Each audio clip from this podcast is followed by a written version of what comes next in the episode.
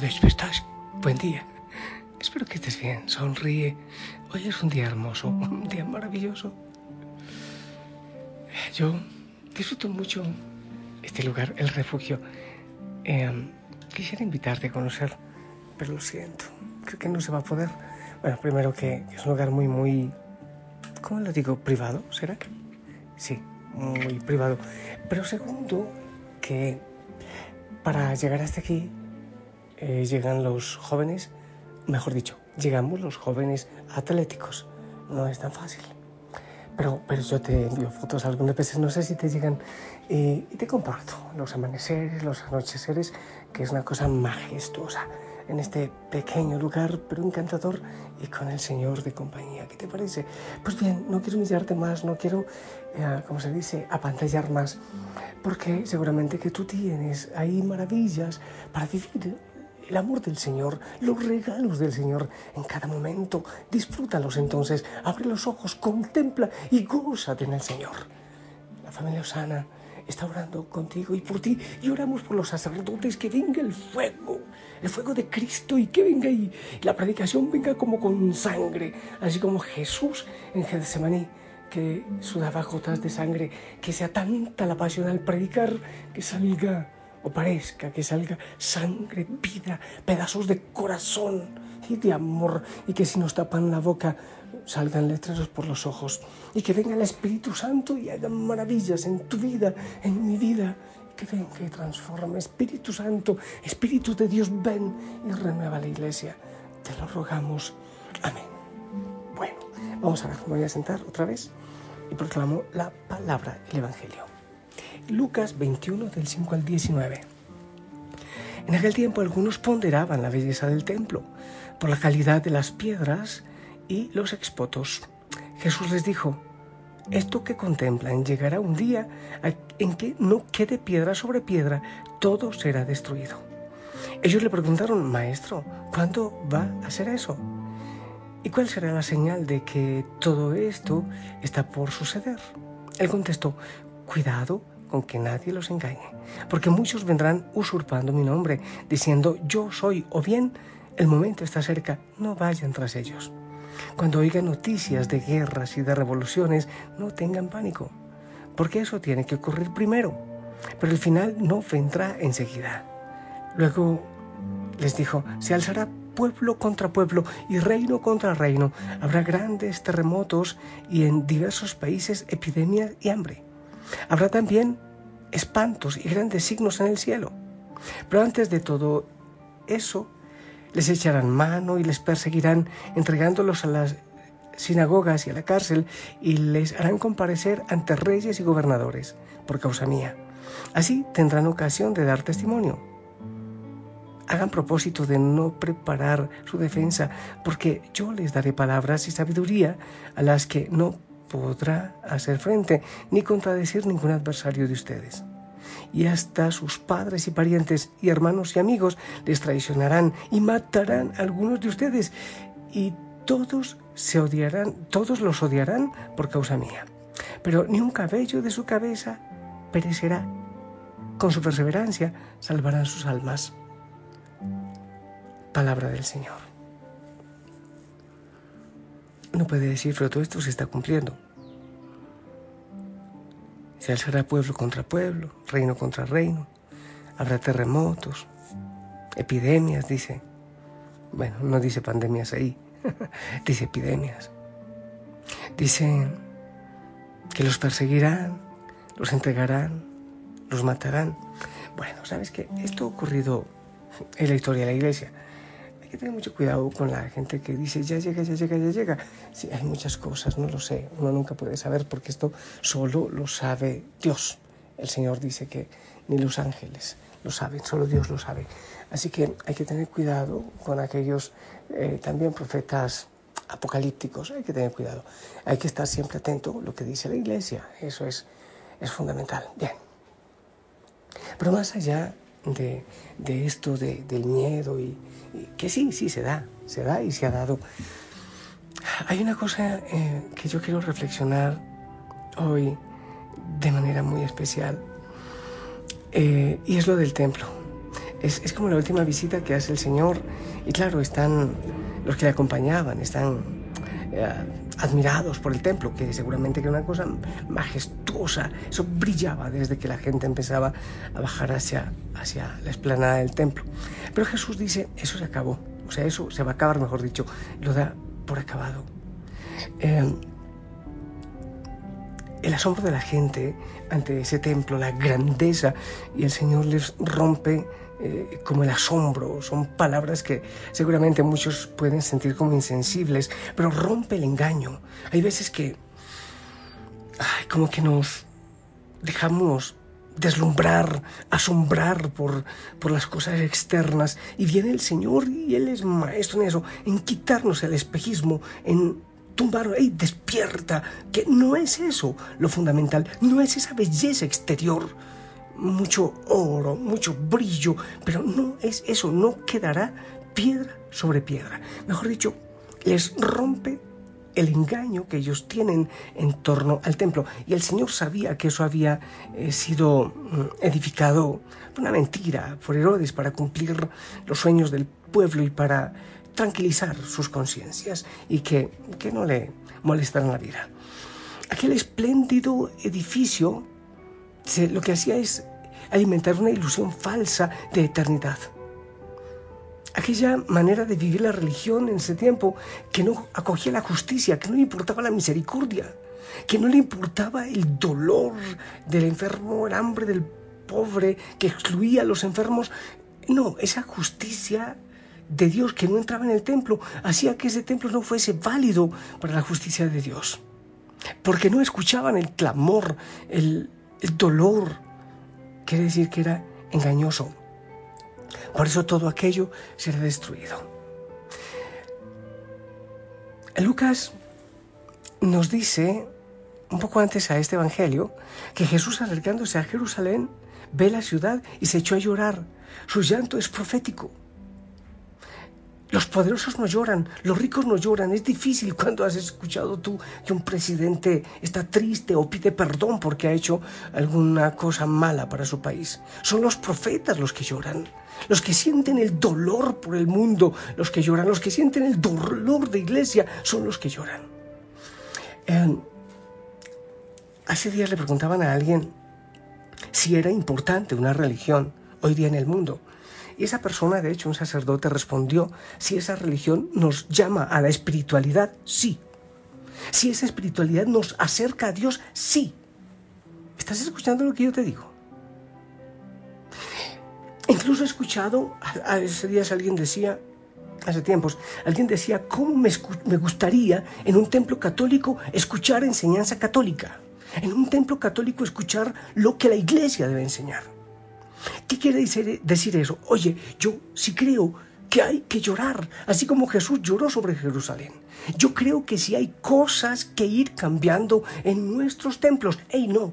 En nuestra iglesia. Y no estoy diciendo los dogmas, no estoy diciendo la iglesia es preciosa, es hermosa, a mí me enamora cada día más. Pero ¿sabes qué? Se nos hace difícil predicarlo, se nos hace difícil creerlo, se nos hace difícil formarnos en las cosas maravillosas que el Señor ha regalado a la iglesia. Incluso hay veces que los sacerdotes nos quedamos por las ramitas y no hablamos de lo que es profundo, de lo que hay que hablar. Sí, sí, claro, los sacramentos, maravilloso, la salvación, la vida eterna. En fin, tantas cosas que, que yo creo que tienen que cambiar. Es verdad que muchas veces nos hemos sentido orgullosos por los templos, uy, las basílicas, cosas hermosas, cosas preciosas que tiene la iglesia, gloria al Señor. Pero ¿sabes qué?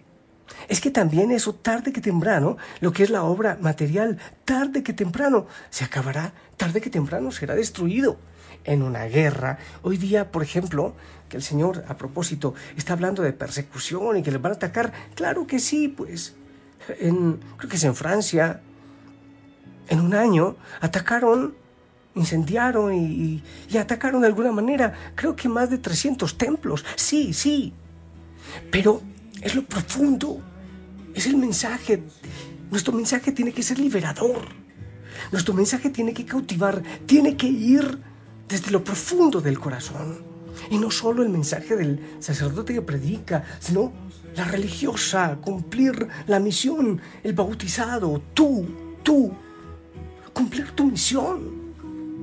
Que a veces tiene que ser con llanto, como Jesús lo hizo, con llanto. A veces llorar así por los escándalos, por la mezquindad, por la falta de, de radicalidad, no solo de los curas, de los obispos, tuya y mía. Hay cosas que tendrán que cambiar. Habrán piedras que tendrán que caer, piedras sobre piedra también.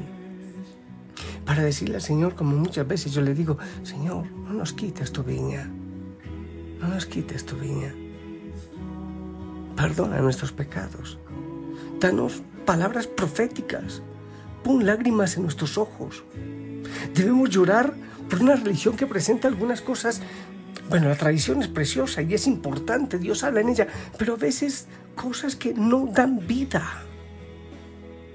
A veces presentamos una religión avejentada, no porque tengamos los siglos que tenemos, quiere decir que es vieja, porque nosotros anunciamos la buena nueva, siempre es nueva, siempre es buena.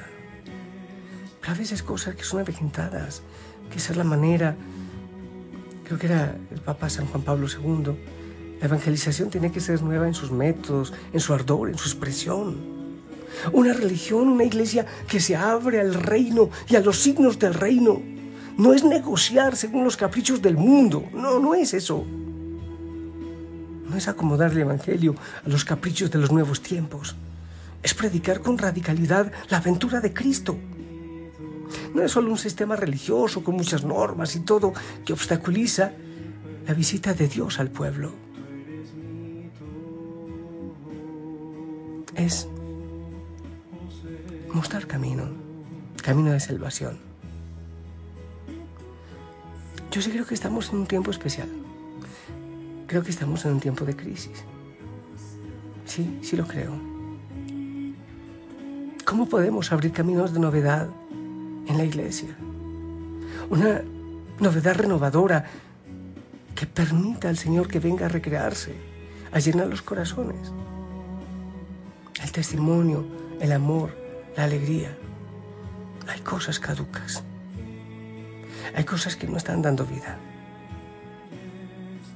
Quizás haya cosas en nuestra manera de ir a misa, nuestra manera de vivir los sacramentos, que ya son caducas, que hay que cambiar. Hay que pedirle al Espíritu Santo que venga.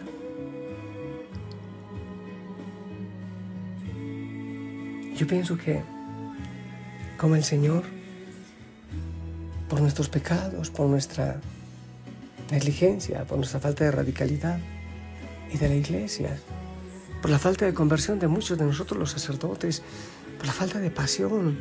A veces se les celebra la misa como porque tocó, no, no puede ser. Ya cumplí, rápido, rápido, porque tengo cosas que hacer. No, yo creo que hay que hacerlo llorando, llorando y pidiendo al Señor que nos renueve que renueve su iglesia, que bendiga al Papa, a los obispos, a los sacerdotes y a cada bautizado. Que si hay cosas que deban caer, que caigan. lo que está pasando a raíz de nuestro pecado y no solo el pecado, sino la persecución. Hay cosas que están, que están cayendo, sí, sí lo sé.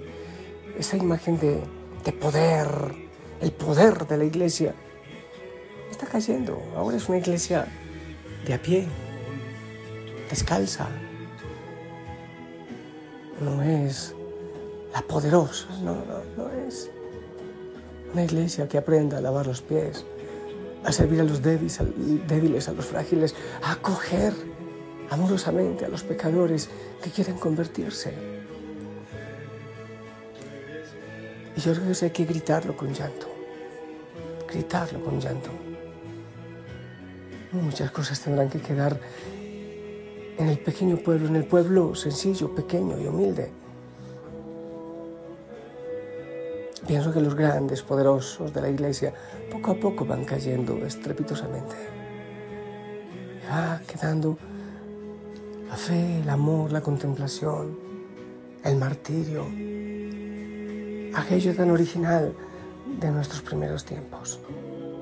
¿Qué cosas deberían caer en tu espiritualidad para afianzarse en lo que realmente es profundo en la iglesia. Enamorarnos del Señor profundamente, enamorarnos. Estamos siendo testigos de profundos cambios, sí, de tremendos cambios. Pero que no seamos solo testigos, sino también artífices, actores de la transformación de la iglesia, en las hogueras, pilas con las hogueras, en la familia, en nuestra parroquia. Ya no una iglesia de masas, sino una iglesia de minorías, pero minorías convertidas, enamoradas, que asumen el hecho de ser bautizados como una manera totalmente distinta de vivir.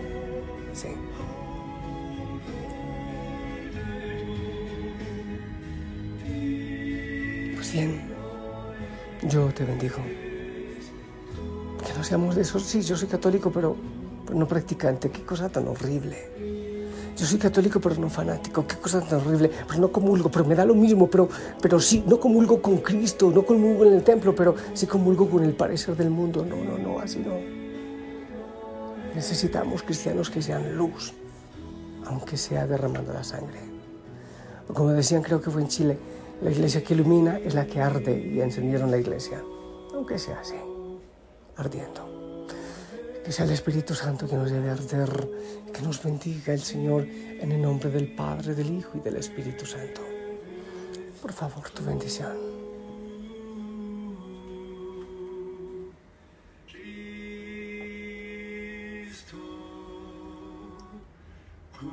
Amén. Gracias. Gracias. Bueno, la voz a esta hora no dio mucho, ¿eh? Un poco disfónico. Pero ese es el mensaje habrá que llorar también, habrá que llorar. Pero no desesperanzarse, porque el Señor tiene planes perfectos y Él ha sido quien fundó la iglesia. No somos nosotros. Es nuestra madre, pero no somos sus dueños.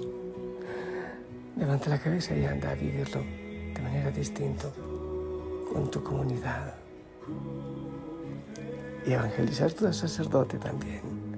¿Ok? Ora por él. La Virgen María te acompaña.